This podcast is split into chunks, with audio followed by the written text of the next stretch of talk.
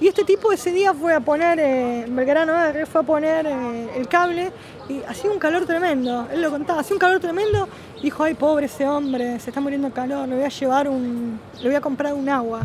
Y cuando le lleva el agua, era el padre que él lo había visto por última vez cuando tenía cinco años. Era el padre. Y el tipo tenía en ese momento 36 años. Lo había visto por última vez así 21 años y nunca más supo nada. Historias como esta se multiplican por al menos 7.300. Esa es la cantidad de personas que se estima que viven en situación de calle en la ciudad de Buenos Aires. La mayoría tiene una familia que lo está buscando o con la cual se puede intentar una revinculación. En eso trabaja la acompañante terapéutica Débora Labocheta. Estuvo en el programa Buenos Aires Presente del gobierno de la ciudad. Después creó un proyecto que coordina dentro de la Dirección General de Salud Mental. Débora realiza un abordaje cuerpo a cuerpo que pelea contra la indiferencia social, el cálculo político y la violencia institucional desde adentro. Episodio 74. Débora Labocheta, acompañante terapéutica. El abordaje a personas en situación de calle desde la salud mental. La mar en coche radio que punza. En esa época yo, por empezar, desconocía por completo esta población, así que para mí era algo absolutamente nuevo, era como, bueno, ¿qué gente en calle? O sea, se abordaba a la gente en calle, era como bastante asombroso y además porque no lo, no lo veía como una temática de abordaje ni por casualidad, o sea, era como, ¿y acá qué se hace?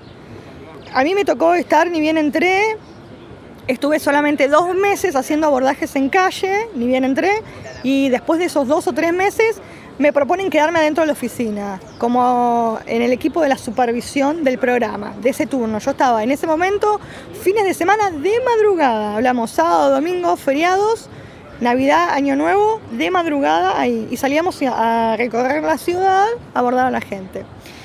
Bueno, un poco lo que nos encontramos ahí era, bueno, dentro del abordaje común que hace Buenos Aires Presente, la imposibilidad de hacer abordaje respecto de aquellos casos que no pedían que sean asistidos, o sea, no, ellos no nos convocaban y que además, digamos, presentaban como claros síntomas de descompensación psicótica, de problemas en su salud mental.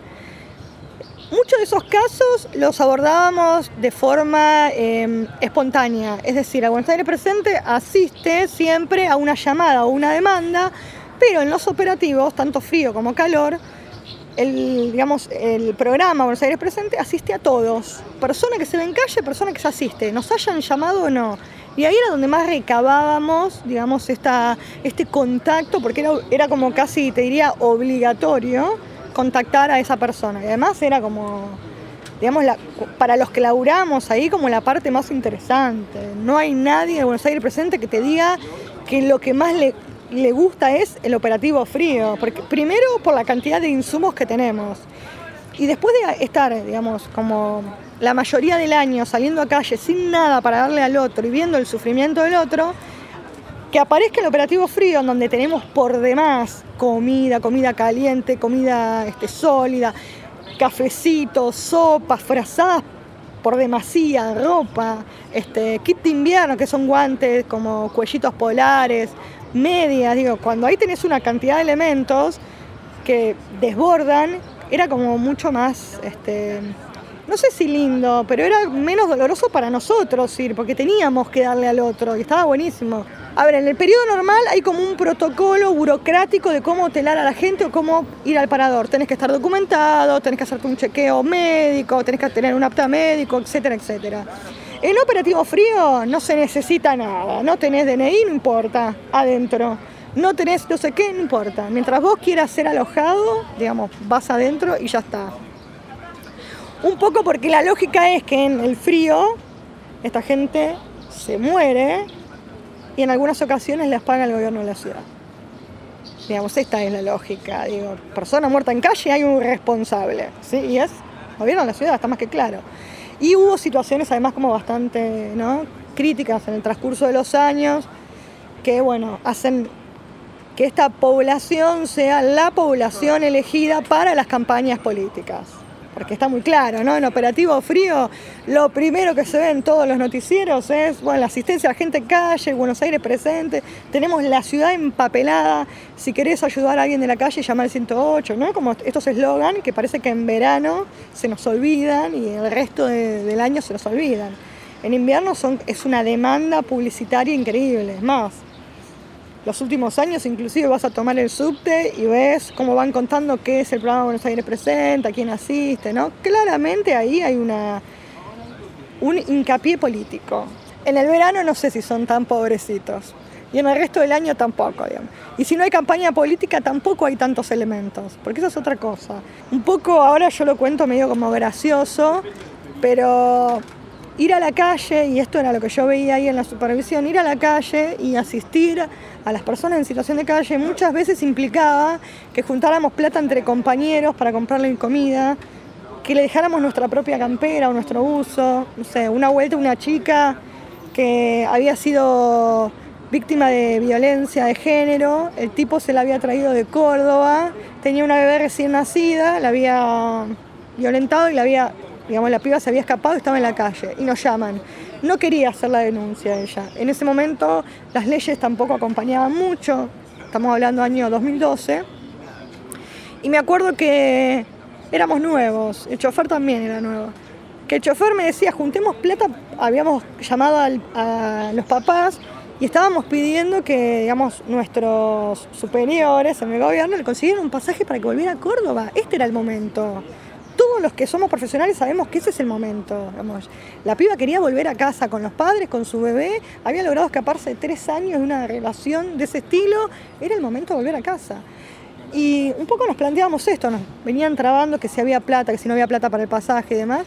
Y me acuerdo que el chofer me mira y me dice, bueno, si no consiguen la, la, plata para el viaje ahora, si no la conseguimos, yo ya la llamé a mi mujer, la dejamos en mi casa hasta que aparezca. O sea, esto generaba, ¿no? Como esto que, que después con los años te vas como... El corazón se te va haciendo un poco más de piedra porque vivimos muchas cosas horribles en la calle. Horribles en el sentido del, del dolor del otro. Del dolor del otro. Y nosotros somos personas abordando personas y quizás lo, como te diría lo positivo de estos abordajes es que empieza a cambiar un poco la vida de cada uno de nosotros cuando vos te, te contactás con estas historias. Y, y, obviamente empiezan a mermar nuestras preocupaciones, no sé, preocupaciones como tontas, ¿no? No sé. Mi hijo quiere la Play 4 y no se la puedo comprar. Chicos, la vida cambia absolutamente a partir de este abordaje, porque vos te das cuenta cómo con la nada misma ellos te hacen un castillo.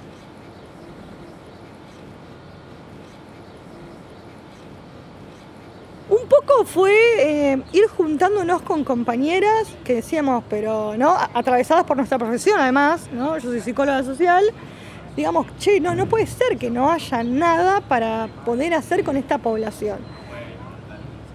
Y además porque obviamente en esa, en esa descompensación psicótica que nosotros identificábamos, pedíamos la asistencia del SAMI y el SAME, digamos, bueno, no, es de la calle, no, no, no hay nada para hacer, es un caso social, le llaman los hospitales y el SAME lo llaman casos sociales. Sociales porque están en la calle, ¿entiende? Pero no es un caso social, porque acá no hay un caso social o caso médico. Todos nosotros somos biopsicosociales, o sea que está todo atravesado.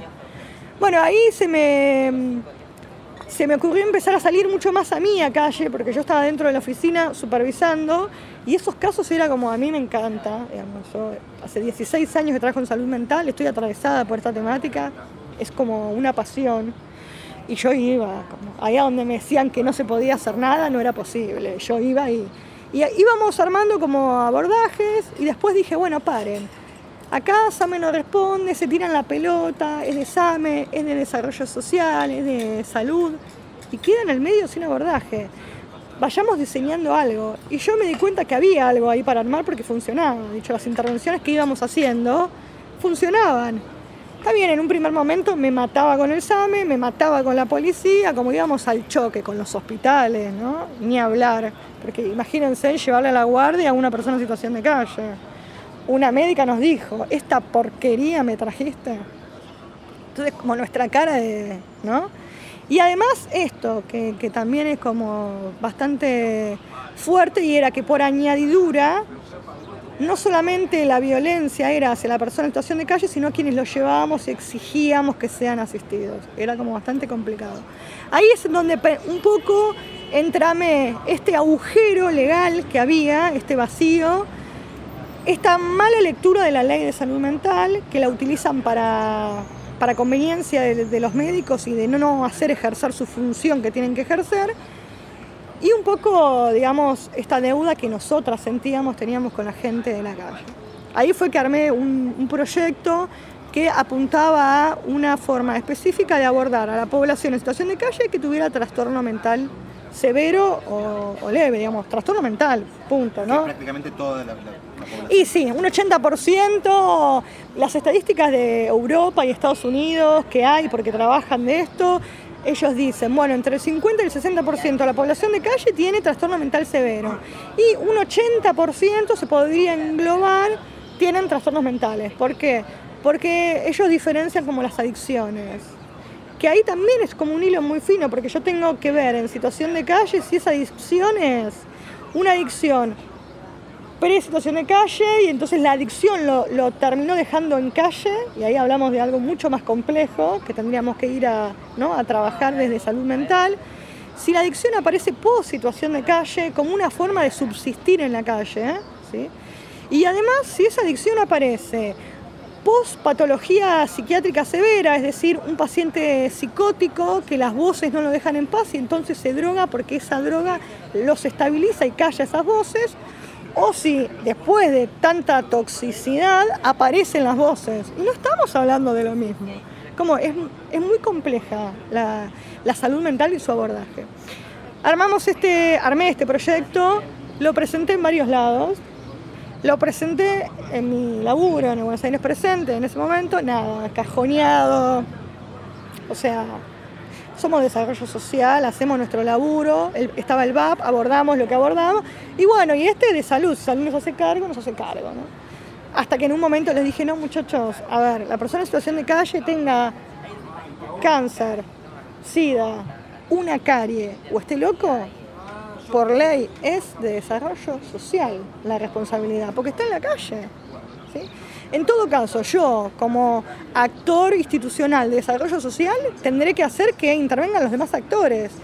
RENAPER para identificarlos, salud para darle ¿no? su atención debida. Pero ¿cómo podemos pensar en sacar a alguien de la calle o darle alguna cuestión habitacional si su salud está afectada? Es imposible, ¿sí? Es como... Nosotros venimos sosteniendo un lema desde hace algunos años que es no hay salud sin salud mental, pero no hay salud mental sin inclusión social. Y hagamos el caminito al revés. ¿Cómo va a haber inclusión social si no hay salud mental y no hay salud? Esto es imposible. Entonces, como teníamos ese, ese eje bien marcado.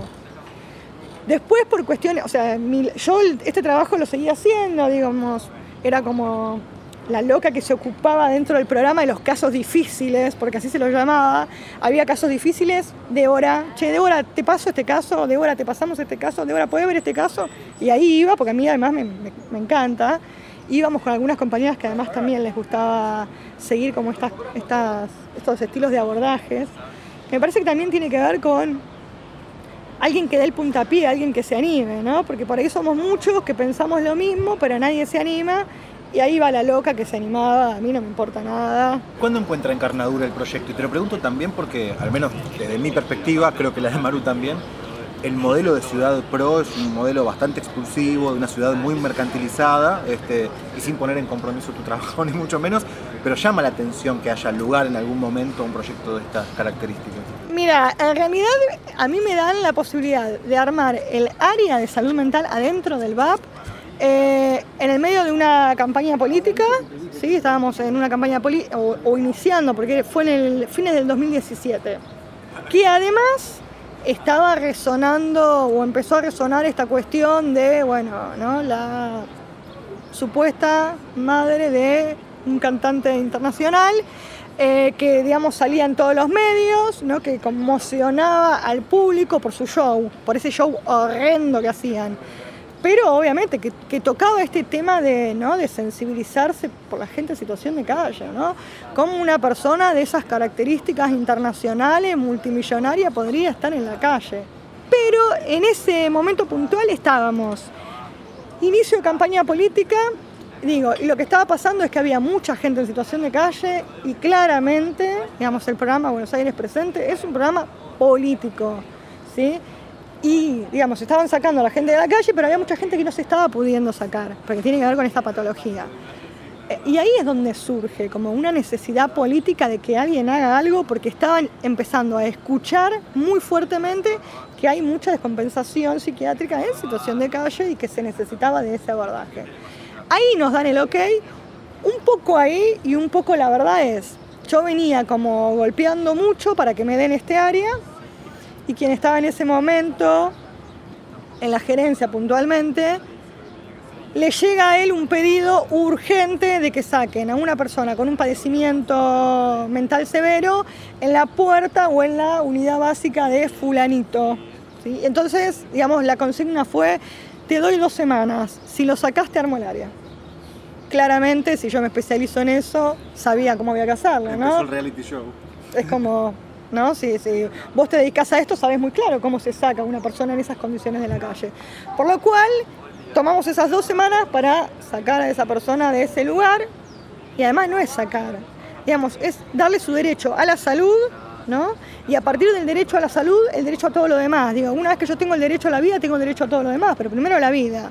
Así que para nosotros no era como saquémoslo, sino era como restituyámosle los derechos que esta persona no tiene. Claramente a las dos semanas me dieron, digamos, yo demostré que esto se podía hacer. Era alguien que estaba hacía mucho tiempo ahí, digamos, en campaña política, tener a alguien así en la puerta una unidad básica no queda bien, ¿no? Entonces, bueno. Y ahí me dieron, me dieron este, la posibilidad de elegir el personal. Yo fui eligiendo entre los que había eh, quiénes pasar, los fui pidiendo, fue como bastante lento el tema. De hecho, llevamos nuestros propios muebles, llevé mi impresora, o sea, era así, chicos, era, el, ok, armalo, pero no, no mucho. No sé, tardaron tres meses en darme mi propia camioneta y mis choferes, porque si no tenía que, bueno, esperar a ver qué chofer, si había algún chofer que me designaran, bueno, salís con el que te toque, una cosa así, cualquier camioneta, ¿no? Y yo lo que decía es, no, no, paren, nosotros no hacemos un abordaje al estilo Buenos Aires Presentes. Hacemos un abordaje específico. Yo necesito dos choferes que queden fijos, porque además los tengo que capacitar, digamos. En Buenos Aires Presentes los choferes se van rotando, te toca con quien te toca, los equipos se van rotando, porque además es, bueno, es toco y me voy un poco el abordaje. Y esto no es toco y me voy, esto es voy, voy, voy, voy todos los días. ¿no? Y, no es toco, es voy, me siento, me quedo, hablo, ¿no? Otro tema. Apuntes de Débora sobre casos en los que trabajó. En aquel momento Rosalía tenía unos 75 años de edad. Se encontraba sentada en una avenida muy concurrida de la ciudad. A los intentos de acercamiento respondía de manera muy agresiva, probablemente por haber sufrido un acoso constante de transeúntes y medios de comunicación que la asociaron con la madre de un famoso cantante latino. Los medios de comunicación masiva expusieron y acosaron constantemente a Rosalía. Esta situación agravó sus síntomas, implicando riesgos para ella y para terceros. Luego de varios meses de contacto y presentados los oficios correspondientes, se pudo realizar el traslado de la señora para su internación. Se logró compensar su estado de salud y llegar a la afiliación positiva de un hombre que refirió ser su hermano y vive en un pueblo de Europa ya que empezás a describir, está bueno por ahí describir el abordaje, que si bien cada caso es cada caso, debe haber ciertos protocolos y maneras. Si querés describir un poco esa, esa Sí, un poco lo fuimos eh, como armando artesanalmente. La verdad es que en un primer momento no se sabe. Lo único que sí sabíamos era que no íbamos a ir por el camino que ya, que ya era conocido, porque el camino conocido nos llevaba a lugares conocidos y era que la gente se quede en la calle. Sabía, yo sabía muy, muy bien que ahí teníamos que innovar, había que inventar algo que nos diera la posibilidad de sacarlos de ese lugar. Y para sacarlos de ese lugar, primero yo lo tengo que subjetivar, porque esa persona está por completo alienada, ¿sí? Este, ahí se perdió todo tipo de afiliación posible, ¿sí? y básicamente está desubjetivado, es un objeto y a veces ni un objeto. te encontrás con eso ahí en donde, bueno, no hay como... No, es tan fácil de abordarlo quizás como la- las otras poblaciones. Y un poco fue como a prueba y error. Bueno, al primer momento es llegar y evaluar en qué condición está, porque hay descompensaciones y descompensaciones, ¿no? Hay un tipo de descompensación en donde requiere que yo llame en ese momento al SAME, en ese momento a la fuerza pública y que en ese momento sea trasladado. Y eso- esos operativos, en ese momento que todavía yo no había armado el caminito judicial y he estado de guardia 30 horas. 30 horas ahí parada hasta que llegábamos al hospital y lo, internaban. 30 horas. Era como una cosa que... ¿Por qué? Porque ya nos había pasado que si llamábamos al SAME, ¿no? Y después nos íbamos porque se acabó una intervención porque llegó al SAME, el SAME se lo llevaba al hospital y al otro día lo encontraba en el mismo lugar. Y cuando vos le preguntabas, él te decía, no, no, me dijeron que me vaya, no, me dejaron ahí en un box tirado, no me dieron bola. Y, hay algo que hay que tener como bien en claro. La- el, como ellos lo llaman, el loco, el loco no boludo. ¿sí? Entonces, a él sí le creíamos. Yo iba al hospital y me decían, no, se fue por sus propios medios. Me pasó una vez con un alcohólico. A tal nivel de alcoholismo que había perdido la movilidad de la cintura para abajo. Se arrastraba en el piso. Lo interno en un hospital lo dejo internado ahí en la guardia. Al otro día, cuando vuelvo a mi, a mi puesto de trabajo, yo estaba en la supervisión, pero salía por ese caso puntual, porque estaban todos muy conmocionados porque el tipo se estaba dejando morir. Al otro día, cuando llego a mi puesto de trabajo de nuevo, veo que entró nuevamente ese caso al sistema. Digo, ¿cómo puede ser si yo lo dejé internado ayer en el hospital? Cuando voy al hospital y digamos, y yo tengo este carácter, voy a pedir explicaciones a la guardia, me dicen, se fue, se escapó. Yo lo miré y le dije, dale, se escapó, si no camina. ¿Cómo hizo? ¿Se te arrastró, se te tiró de la cama y se arrastró hasta afuera? Y después la propia gente de, de seguridad nos terminó contando que lo sacaron con una, eh, una silla de rueda y lo dejaron ahí de nuevo, ¿no? Bueno, ese tipo después hicimos como mm, otras cuestiones. Yo llamé a la policía y pedí levantar una denuncia por abandono de persona y ahí apareció quien estaba a cargo del hospital en ese momento y efectivamente de milagro apareció una cama para internarlo, ¿no? Y quedó internado, estuvo internado muchos meses, nueve, diez meses ahí y mm, terminó muriendo adentro del hospital. No sé muy bien por qué motivo, pero falleció dentro del hospital, digamos. Pero había cama, ¿eh?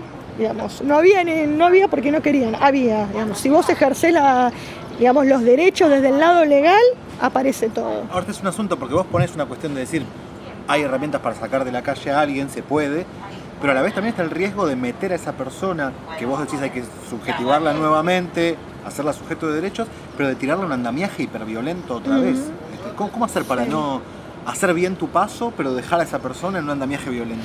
Bueno, mira, eso fue como un aprendizaje de años. Yo aprendí en el transcurso de todos estos años a ablandar al otro, a darle lástima. Yo al otro, al, digamos, a las instituciones en sí, les iba desde el lado de la historia de la persona. Y yo aprendí con el paso de los años que para pedir algo para estas personas tenía que ir con la historia. Entonces, le, ¿qué hacía? Primero lo identificaba, buscaba a la familia, armaba ese rompecabezas para entender qué lo, qué lo dejó en la calle y entonces iba con la historia ya armada. No, mira, tengo este caso, por ejemplo, este señor, ¿no? Eh, descompensado, alcohólico, que se escapó del Borda hace 22 años y está en la misma esquina y la hija viene todos los años a verlo y, y no lo puede sacar y, ¿no? y tiene como esta deuda pe- pendiente. ¿A quién no le conmueve esa historia? ¿A quién? Y además yo les venía con el trabajo ya hecho.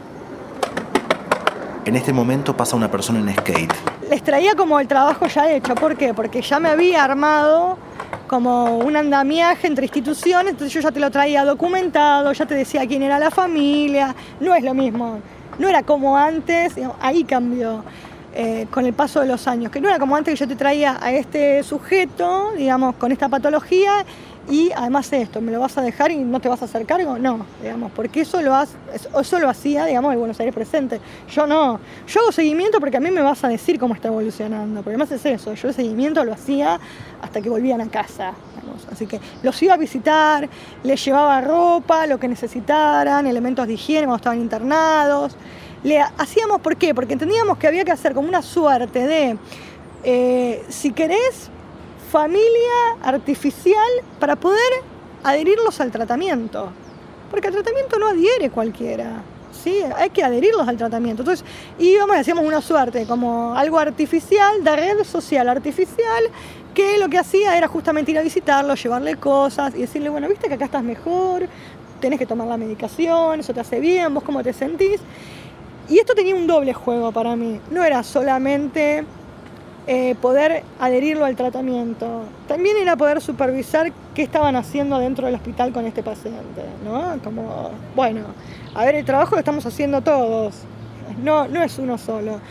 Y, y, me parece que ahí fue donde aprendimos a que las instituciones los incluyan y no los excluyan. Más allá de que sí hay que hacer una separación en que adentro de todas las instituciones hay gente con mucho compromiso y muy inclusiva y hay gente que no. Eso también igual que en la policía en todos los lugares, ¿no?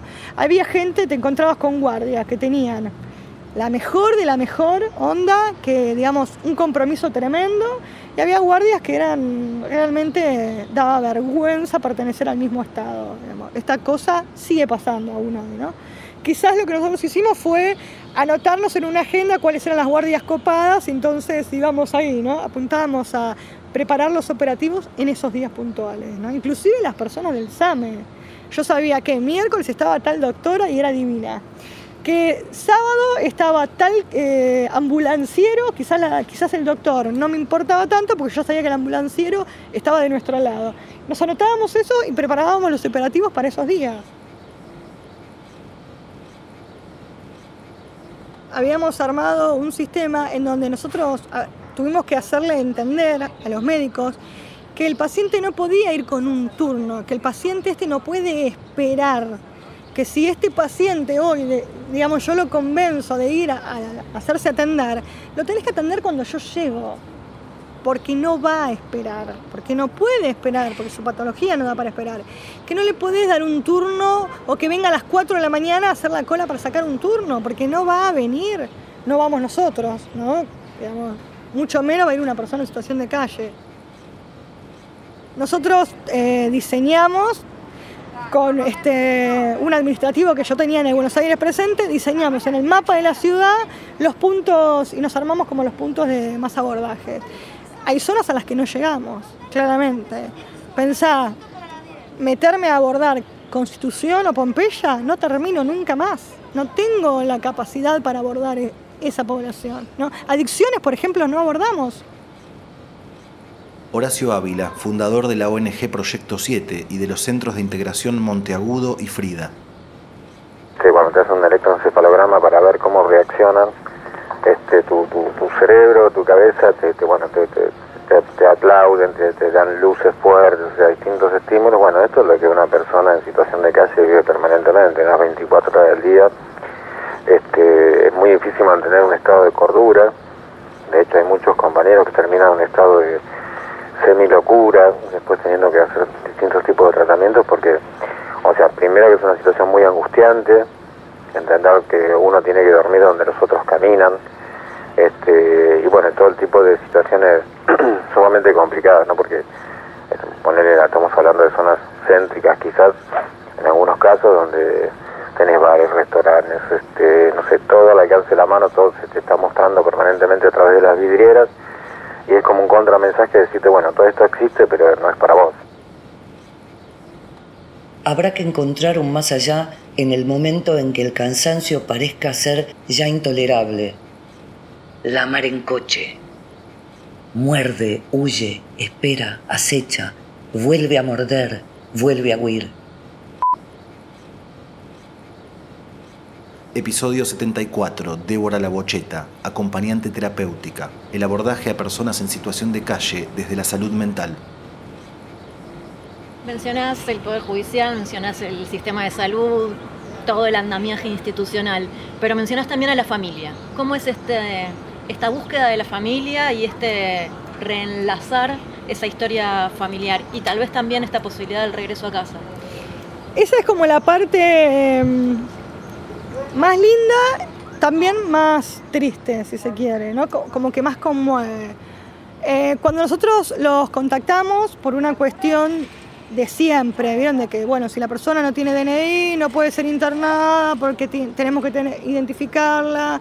Bueno, la misma historia burocrática de siempre del Estado, ¿no? Que bueno, yo igual eso lo iba como manejando porque tengo cierta cintura en donde no le podés negar la atención de salud por más que no esté documentado. Te llevé al rey Arturo, es el rey Arturo, a mí no me interesa, ¿está bien? Después veremos quién es, pero él es el rey Arturo y punto, porque lo, lo tenemos, tenemos al rey Arturo también. Bueno, eh, entonces, este, un poco ahí fue donde empecé a vincularme mucho más con el Ministerio de Seguridad y con Policía de la Ciudad y hacíamos las huellas y con el RENAPER hacíamos las huellas, lo identificábamos y cuando, de nuevo, ¿no? empecé como sensibilizándolos, haciéndoles comprender con qué estábamos trabajando. ¿no? Y entonces, claro, la policía tiene un área que es búsqueda de paraderos. Y, empezaban a encontrar que parados, este tiene una búsqueda de paraderos de hace seis años de la familia, y el otro hace dos años, y el otro hace dos meses. Y digo, la policía también como que tiene esta, esta parte en donde hay equipos que están laburando hace un montón buscando personas que no encuentran y cuando la encuentran es como una gran satisfacción, porque ¿quién de nosotros que está haciendo su laburo, porque además la mayoría la verdad es que lo elige, ¿eh? ese laburo, Digo, ¿a quién no le satisface cómo llegar al, objetivo? Y un poco armamos un andamiaje que entendimos que funcionaba, que era identificarlo rápidamente y levantar toda la información respecto de lo familiar. Y, digamos, esa información me la daban a mí y la que convocaba a la familia era yo. Y un poco era esto, ¿no? Con el dependiendo, íbamos sondeando a ver qué nos encontrábamos. Bueno, mira, vos sos el hermano de fulanita o fulanito, Sí, ¿por qué? Bueno, tenía familias que te cerraban la puerta directamente y que entonces ya la llamada era desde otro lado. Bueno, mira, está internado en tal lugar, necesitamos que la familia venga y se haga cargo. El hospital ya está en tanto de que ustedes son la familia. Digamos, queda en ustedes venir o que yo le presente a la justicia toda la información, digamos, y que sea la justicia quien los convoque a aparecer, ¿no? Como estaban las dos posibilidades. Por lo general, la mayoría de ellos, como yo apelo todo el tiempo a sensibilizar al otro respecto a esta temática, aparecía mucha angustia, mucha tristeza, muchos años de dolor, muchos años de no saber cómo afrontar esa enfermedad de ese otro familiar que además sufre, ¿no? Como aparecía todo esto en donde el laburo ahí era primero psicoeducar mucho, ¿no? Sobre, bueno, no, no, él no eligió o ella no eligió estar en la calle. No, no le eligió. Digamos, acá hay una enfermedad que va a ser para siempre, que ustedes se van a tener que ocupar, ¿no? Como enseñarles de qué se trata la patología que padece el familiar qué es lo que van a tener que hacer y además decirle que no los vamos a dejar solos, porque yo te voy a acompañar.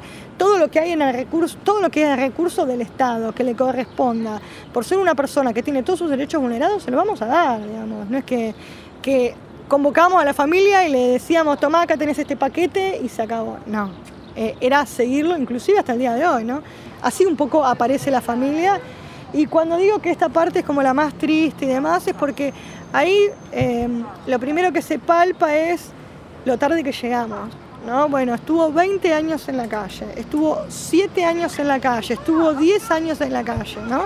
Y esta familia ahí atrás, como esperándolos o con imposibilidad de hacer algo, yendo todos los días, y ahí vos te das cuenta, bueno, qué tarde que llegamos y y, cuánto nos falta a esta sociedad para aprender, inclusive a las familias, ¿no? Respecto de, esto de la locura. ¿Y es alto el porcentaje de personas en situación de calle que tienen familia o algún lazo que volver a reconstituir? Mira, de, los abordajes que nosotros hicimos, el 80% volvió a casa o la familia está yendo al hospital y está como revinculándose. El otro 20% es porque no hay nadie. Y es más, en ese 20% en donde no hay nadie, nosotros le armamos una red social, ¿sí? Que apelamos a las ONG.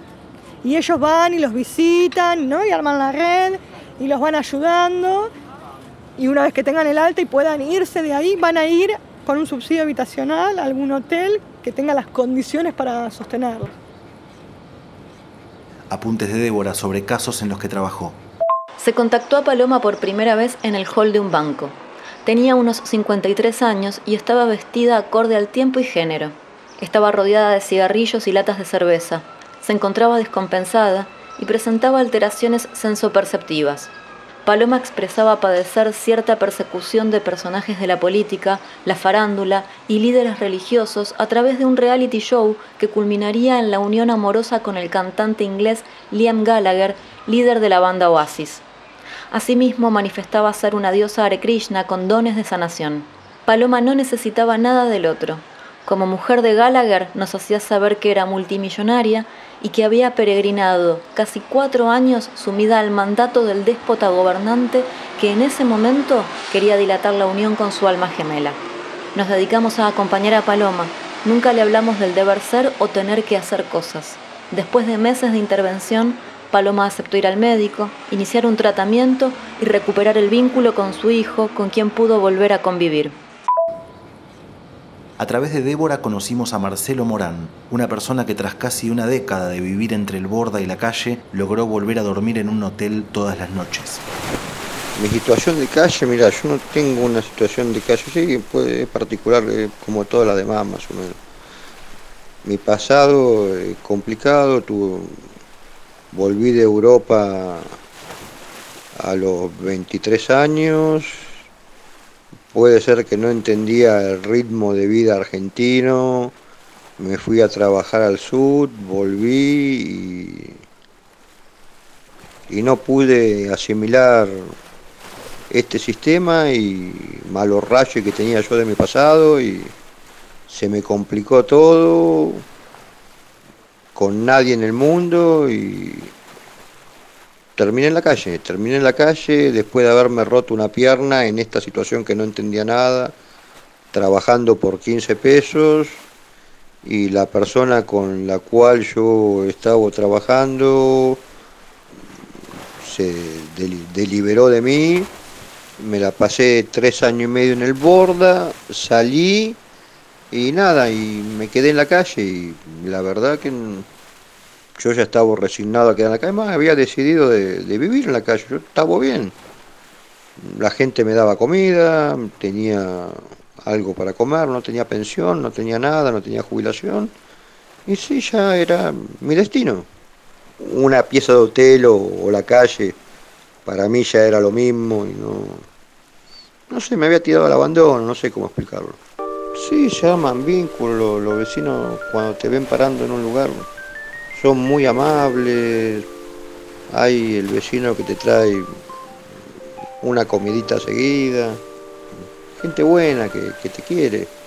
Después está, no sé, yo cuando paraba en Independencia había una señora que iba a tomar el café y me traía la media lunita.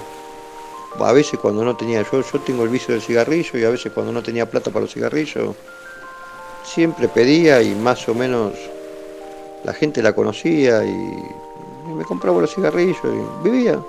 No, no llevaba nada, llevaba solo lo, una frazada y nada, nada más una frazada. Una frazada. Y no sé, Débora la encontré y me, me sacó de la calle. Mm, primero de haber conocido a Débora me paró un micro del VAP en el Banco Ciudad que se encuentra ahí en Carlos Calvo y Boedo.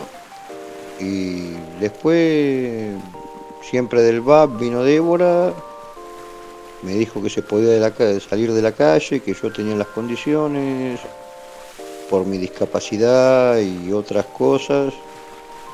Me, me parece que yo tenía un amparo y me sacó de la calle, me llevó a un hotel, estuve ya, estuve en ese hotel cinco años y después estoy en este. Yo la verdad que ni pelota le daba a nada, a nada, porque con discapacidad, sin discapacidad, con la plata que me daban los vecinos, con la plata del alquiler o con la plata de lo que sea, yo, yo comía y iba al baño y, y nada más, y la vivía. Cuando tenía la pensión, cuando tenía el alquiler y cuando no tenía nada me lo fueron dando, fui viviendo y fui haciendo y me reincorporó en la sociedad Débora. Acá donde vivo es tranqui, estoy viviendo en un hotel bastante bueno, silencioso, confortable, tengo, ahora me puse a hacer gimnasia, tengo lugar para hacer gimnasia, tengo una ladera que me la regalaron y pongo las bebidas, algo frío. Tengo un pequeño equipo de música, una computadora con la cual hago las clases de la escuela y, y la piloteo.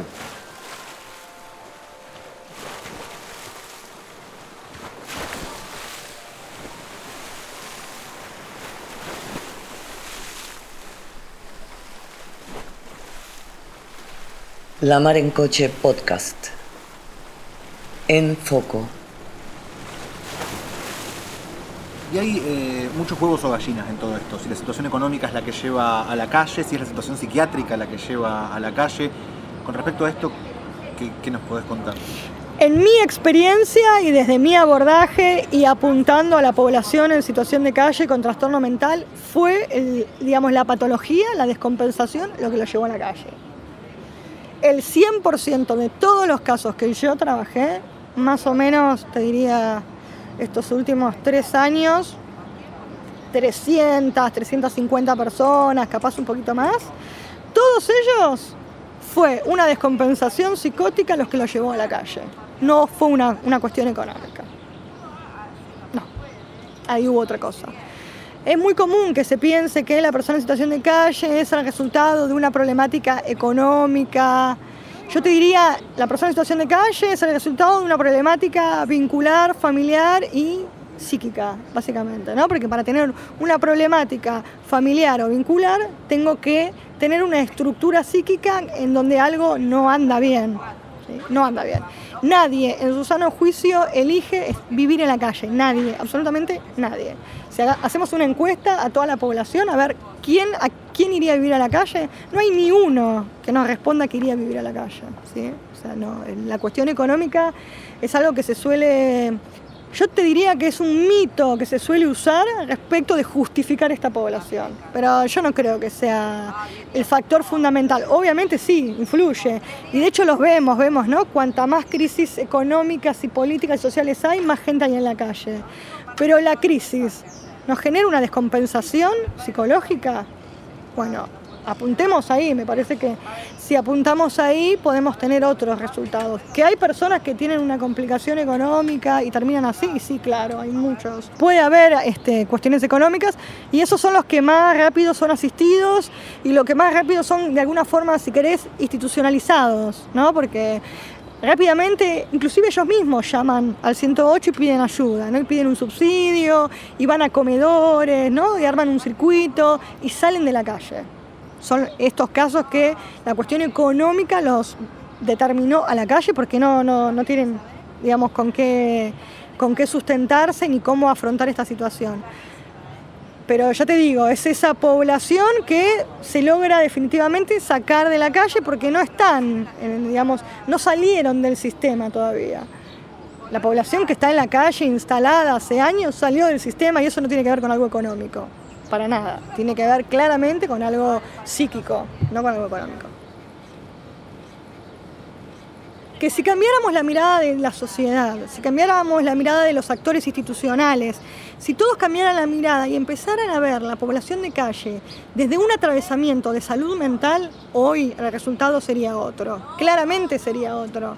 Si dejamos de mirarlos como los vagos que quieren estar en la calle, que eligen estar en la calle, seguramente son chorros, seguramente son drogadictos, seguramente son, como además, ¿no? Seguimos sosteniendo esta cuestión de que la adicción o el drogadicto es algo que uno decide, es un sufrimiento psíquico tremendo esa enfermedad, pero tremendo. Por algo la ley de salud mental, ¿no? Tiene un apartado específico sobre las adicciones, pero no es cualquier cosa. Vamos de nuevo a lo mismo, es una sociedad que tiene que deconstruir un montón de cosas. Si cambiamos la mirada de todos los actores y los empezamos a ver desde la salud mental, el resultado va a ser otro, claramente. Débora, ¿qué recomendación o qué cosas se le pueden decir a vecinos y a vecinas que conviven por hace muchos años con una persona en situación de calle y donde suele haber desde el ninguneo y la violencia hasta la asistencia constante, hasta el ya querer que se quede porque es parte del ecosistema, ¿no? Claro. Eh, bueno, ahí es como un poco mm, eh, complejo.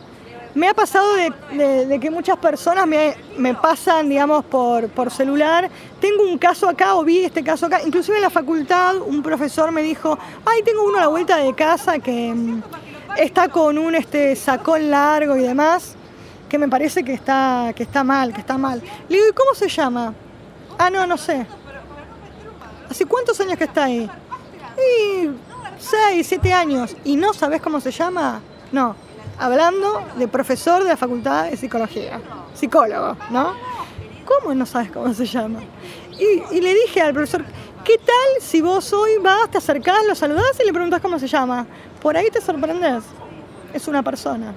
Por ahí actúa como persona, ¿no? Como un poco le diría esto, bueno, a ver, eh, eso que para ellos identifican como este, o una molestia para algunos o para otros, bueno, ese pobre que está ahí, que hay que asistirlo, todos esos adjetivos no van. Esa persona que está ahí podría ser yo, podría ser vos, podría ser tu hijo, podría ser tu hermano, podría ser tu papá. Y cuando digo esto, digo, ahí atrás hay toda una historia familiar. Entonces, acércate a la persona en situación de calle pensando en eso, ¿no? Como, y trata de, de, A ver, no vamos a salvar, no, no vayan como heroínos porque, o heroínas porque va a pasar lo que ya pasó, digamos, ¿no? Lo que ya pasó hace no mucho tiempo.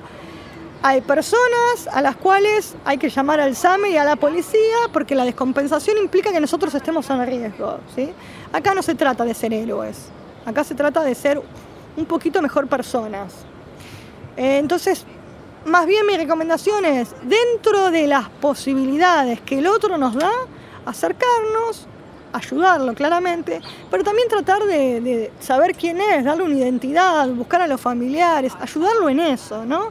Y si nosotros claramente vemos que ahí hay una patología, bueno, darle intervención a las instituciones que corresponden. Porque también existe esto, como vos decís, de los vecinos que, digamos, tienen esta asistencia constante, total es como algo más del paisaje para ellos y es algo como cotidiano que es armar, entonces deciden no darle intervención a las instituciones que corresponden porque no molesta. Y no tiene nada que ver con no molestar, estamos hablando de personas que tienen derechos que los perdieron absolutamente todos en ese lugar en donde están. Un poco es esto, apuntemos a las personas ¿no? con todos sus derechos. El primero es a la vida y estando en calle el derecho a la vida está vulnerado todo el tiempo. En este momento hay un montón de organizaciones eh, no gubernamentales y sociales y demás que se están ocupando de asistir a esta población me parece que un poco es, y, por cómo fue creciendo estos últimos años, digo, porque no solamente organizaciones, sepamos que hay vecinos autoconvocados que se juntan y salen con sus autitos, inclusive en la pandemia, a asistir a la gente de la calle, y eso a mí, digamos, eh, esto yo lo empecé a ver hace dos o tres años, fue algo que inclusive hasta me conmovió hasta las lágrimas, ¿no? volvía muy tarde de la facultad y me acuerdo que vi como una parejita bajaba del auto y asistía a una ranchada abajo de un puente y me pareció algo, como digo, wow, la sociedad se está despertando, ¿no? Eh, tenemos que elaborar desde otro lugar, desde otro lugar. Es fundamental, estas ONG son necesarias, no alcanza con nosotros, somos muy pocos para la cantidad de gente que hay en la calle, tenemos que ser muchos más los actores interviniendo. Y además, porque en algún punto todos somos responsables. Por acción o por omisión, todos somos responsables de llegar tarde. Que esto es algo que yo vengo sosteniendo desde hace mucho tiempo. Llegamos muchos años tarde a cada una de esas personas. Porque lo vemos en los resultados. La gente que ya está asistida, que ya está internada y que volvió a casa, estuvo 10 años en la calle. Esos 10 años no se lo devuelve nadie, ni a esa persona ni a la familia. Y eso nos hace pensar en lo tarde que llegamos. Eh, y por otro lado, de nuevo esto, ¿no? Como poder contar con esas organizaciones hace que se descomprima nuestra, digamos, nuestro, nuestra capacidad inabordable de trabajo, porque la verdad es que no alcanza, no alcanza, y hace que por lo menos podamos llegar a más población nosotros porque descansamos en las ONG todo el resto de, de andamiaje que es necesario, que es, bueno, armar una red social, ¿no? Como toda esta cuestión más, si querés, de andamiaje artificial para sostener que se subjetive a esa persona. Es fundamental. y es un laburo además maravilloso.